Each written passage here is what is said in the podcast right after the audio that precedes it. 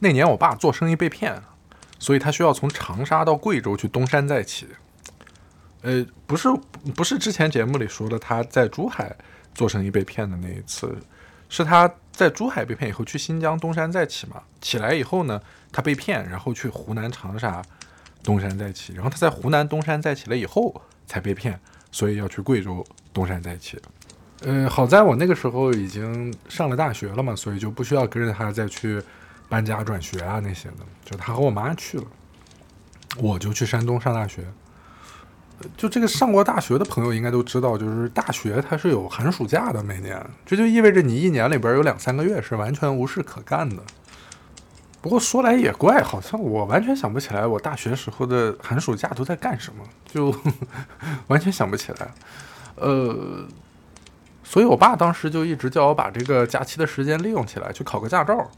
呃，我身边大部分的同学其实高考毕业的那个大假期就已经去把驾照考下来了，但是我不知道为什么，我从小就对这个交通工具一直都，呃，也不能说是恐惧心理，反正就是有一种抵触，因为我老觉得，就是，就怎么说呢？一个是小时候自己乘坐交通工具的体验的不是非常愉悦，因为我小时候晕车、晕飞机、晕船，但是又被迫不停的乘坐这些工具。呃，基本上乘坐这些工具的体验都非常难受。另外就是小时候过马路啊或者什么的，呃，总被压。呃，还有一次是一个叔叔喝醉了酒，非要骑摩托车带我去新华书店，结果我俩就从山坡上翻下去了，在摩托车上。所以这些事儿都让我对交通工具就是有强烈的抵触情绪。我老觉得就是。开车是一个责任很大的事情，对自己和对他人的生命安全，所以我尽可能的，就是避免承担这样的责任，所以我一直就不愿意去。我那个时候就觉得，明明有公交，为什么要开车？就是，呃，就觉得我好像没有开车的场景。我那时候在大学也是去哪儿都坐公交车，在长沙的时候也是，所以。之前在长沙好几次，他劝我去考个驾照，都被我给婉拒了。直到他去了贵州以后，他跟我打电话说：“你要不然来贵州，他说你别想成考驾照，你就想成来贵州旅游，对吧？贵州你又没来过，你就当这边游山玩水。然后呢，每周有那么几天时间，你去那儿学学开车。你你游山玩水完了以后，你还多了一本驾照，对吧？你这么想，是不是值得来一趟？”哎呀，我说贵州，贵州有什么好玩的呀？那时候我完全没听说过贵州。我爸说：“妈，贵州有什么好玩的？黄果树瀑布、千户苗寨。”我说：“千户苗寨听上去就是苗人的寨子，不就是住人的地方吗？”我爸说：“啊，那是五 A 级文化景区，那黄永玉来了，指着苗寨的鼻子就说：‘你们这个地方也太牛逼了。’”我说：“啊，是吗？”我说：“那那那那黄永玉说好，那我肯定得去看看呢。”我就，那我说那那就去吧，啊，我爸一听非常高兴啊，就开着车回到长沙，然后把我从长沙拉到贵州去。他们当时是在贵州黔东南的凯里市，凯里从长沙开过去大概六七个小时吧，反正开了很久，就感觉一直在山里转，都已经到快要到收费站了，就完全没有城市的痕迹，因为那个时候十几年前，凯里的城市化建设还没有像今天这样。我就说，我就说，怎么怎么不像有城市的痕迹啊？别是开错了吧？我爸说，哎呀，你不知道，说凯里这个地方还没有完全脱贫，所以呢，他再加上很多苗人，他都是在山里面，他住他就住在山地，那些寨子都在山上，所以他他他他城市没有那么发达。我说贫困能有多贫困？我爸说，你你想象不到有多贫困，你能想象一个家庭？年收入七百块钱是一个什么概念？你敢想？我说啊，那确实是有点杠。然后我们就远处就看到那个凯里收费站的那个收费处，刚看到那儿，嗡，一辆那个路虎就开过去了。我说我靠，我说不是贫困县吗？开车可够好的。我爸说，妈的，他几十万人，他再贫困，他也得有几个富人吧。刚说完，biu biu biu，几个大 G 又过去了，然后 biu 又一辆那个。那个、那个、那个、那个保呃，不是保时，那个、那个、那个法拉利的跑车就跟着开过去了。我说，我说这豪车辆也保有率也太密集了吧！我在长沙都没有见过五辆豪车一起从家门口开过去，就我们家小区都没有这么密集的豪车辆。我说，你再看这贫困县，这这 就这个场景就非常的滑稽，你你觉得吗？就是我们来到了一个贫困地区，路上一共有六辆车啊，我们的车最破，就是五辆五辆百万级的豪车，一辆我们的老丰田。然后我爸也说：“妈的，真是邪了门了！说我在这边一年多都没见过这么多好车，你一来全让你给赶上了。”我我说是啊，那怎么办呢？哎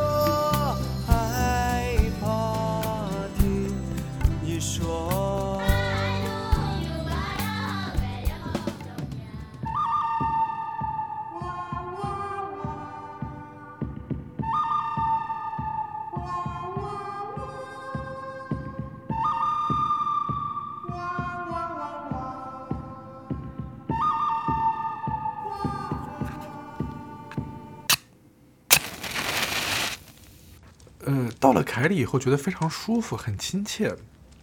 我想一部分原因是因为我小时候生活在邵阳，它也是生活在几个大厂之间，就是药厂啊、化肥厂啊什么的。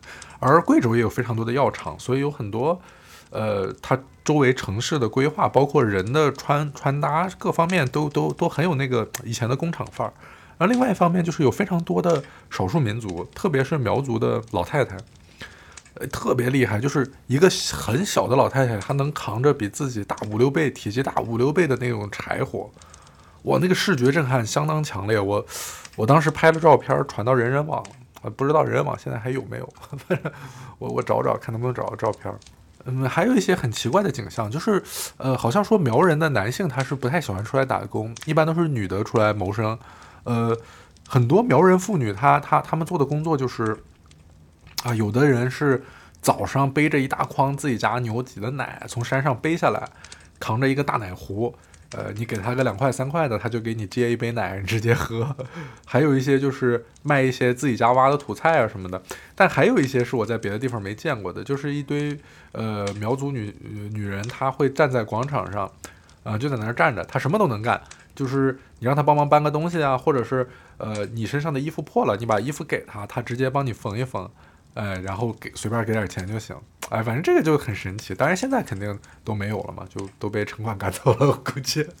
呃，我们到了那儿安顿好了以后，第二天就去做体检，做完了体检，把那个就是测你的视力啊，就给驾校用的，测你的视力、听力什么的，当场出结果，出完结果签个字儿，啊，约了驾校的教练在那个地方见面，就把这个单子给他，顺便报名缴费嘛。教练是一个精瘦的黝黑的，呃，苗人，姓龙。一般那边姓龙的好像都是苗族人。我爸好像是跟他的老板，就是驾校的老板打麻将认识的，他们在这边做生意嘛，就上去跟他握手，说：“哎呀，龙教练辛苦你了，这个孩子要多亏你照顾啊。”教练说：“哦呀，他说你放心啊，说我我老板跟我讲了，都是自己人，那这个肯定照顾的。”然后我爸就拿了一摞钱给他。那教练一看吓了一跳，说：“啊！”啊，老板嘱咐了，绝对不能要钱啊！是自己人，自己人绝对不能要钱。我爸说：“哎呀，他说再说也要不了这么多。”我爸说：“我爸说没有没有，说这个都是应该的嘛，就是朋友归朋友，做事归做事。你那个你们这个一般是多少钱？”他说：“一般是三千块一个人。”我爸说：“啊，这里有五千，那个拿着，呃，就是没别的意思，就是希望教练您能给多照顾照顾。”然后那个教练就很为难嘛，他就说：“哎呀，这个老板说了不能要钱呢。”我爸说：“没事没事，你该多少多少，你一定要拿着。”然后就把钱硬塞给他，然后就把他给推走了。当时那个教练走了以后，我就很费解，我说：“我说你就是人家标价三千，意味着不认识这个老板的话，三千就够了。你认识这个老板的情况下，你反倒给五千，就多给两千，那你找这个熟人的意义是什么？我想请问。”我爸一听说，妈的，你懂个屁啊！三千，三千，你学一个月，你连方向盘你都摸不上一把。我说啊，我说不让摸方向盘，怎么学开车？他说我们那个时候学开车，那给师傅揉背捶腿，买烟买酒买鸡买肉，没事还得到师傅家里去做做家务，那这都都不一定能学到真功夫。哎呀，我说这个是不是你们那个？呃，计划经济年代的时代烙印啊，就是就首先就管人叫师傅就很奇怪，我就现在不都叫教练了吗？这市场经济明码标价嘛，他定三千，我的目的就是学会开车，这，哎，我总觉得不对。我爸说你到时候你去了你就知道了，你驾校是三千一个人，但是你一辆车上四五个人。那你一天就那么几个小时，那他让谁多练，让谁少练，给谁精奖，给谁给谁粗奖，这是不是？哎呀，我说行吧行吧，那感情认不认识老板也没啥用，还得这个还得看教练。他说对，你他说你看你这么一这么一整啊，老板也高兴，教练也高兴，那他们就能真的教你技术。我说行吧行吧。然后我爸又带我去了什么黄果树瀑布呀、呃千户苗寨呀、下司啊什么这些地方，全部转了一个遍，玩了一两个礼拜。结果教练也完全没联系我，我就想着，一开始我爸还说，我说要不要打电话问问那教练怎么回事？我爸说，哎，没事儿，这都熟人，还能出岔子吗？人家，你就等着呗。我说行，等了三个礼拜，一个月过去了，因为暑假好像一共才两个半月还是三个月。我说我靠！我说他再不叫我学，这暑假都快过完了。我说我不行，我得打个电话。我爸说啊，那你打吧。我就 电话一接通，那边就说喂，罗世龙教练。我说哎，你好，我是。然后他就说啊，熊工在。我说教练，咱什么时候学车啊？他说啊，你不要担心啊，这边全正在安排，正在安排，马上就安排好了。你等我电话好吧？你等我电话。我说啊，好好好。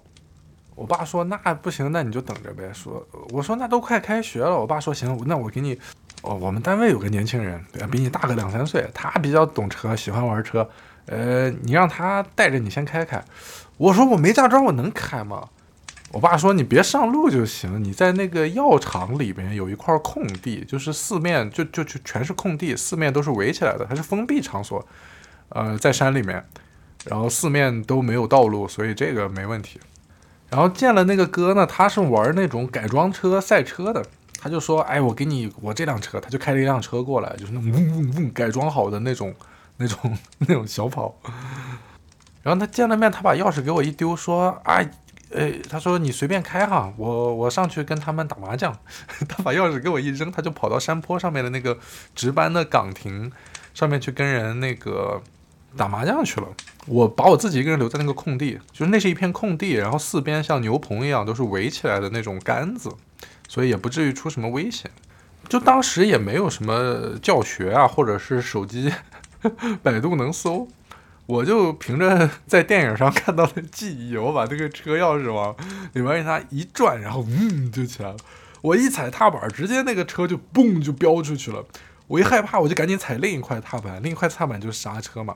然后我就手就拨那个板，一边踩刹车一边拨那个控制杆，一拉拉到那个倒车档上，然后车哇的一下就往后倒了，然后我怎么踩都踩不住，然后就听到嘣一声巨响，就车屁股后边，然后那种水的声音。我当时想，我靠，发现石油了吗？因为后面什么都没有啊，怎么会有水的声音？然后就突然。看到半山坡上面那个小房子里，他们四五个人全部冲出来了，就冲着那里喊，就冲着外面喊说：“赶紧拉闸，水管被撞爆啦！”然后就就我把一个什么水管给撞爆了。哎呀，反正当时就搞得非常不好意思，人家小哥新改的那种赛车，然后又把厂里的水管也给撞爆了，我就对这个事儿阴影更大了，我真的就就不敢再摸再碰了，呃。就这样又过去了一个多月，那个教练还是没有联系我。我马上就快开学了，我就我就又去打电话给他。他说：“哎，我是龙教练。”我说：“教练，这个咱到底还学不学了？两个月都过去了，你到底在安排什么呀？”他就说：“哎，没事，都是正常流程，你再等我一下下，再等我一下下就好，很快就好。”我说：“行吧，行吧。”就这样又过了差不多一两周，我都快开学了。然后突然教练给我打电话了，我说我靠，终于可以学车了。不过还有一个礼拜开学，我到底能学会吗？我就接电话，然后教练说：“哎，熊公仔，我是龙教练。”我说：“哎，教练你好，你好，呃，是不是可以学车了？”然后龙教练说：“啊，没有，说那个教练在这边替你考试啊，嗯，被警察抓起了，说麻烦你叫你爸爸，就是通知我们老板，呃，来交警队这边数我一下啊，要快一点，说因为他们六点就下班了。我当时说我的妈就，唉。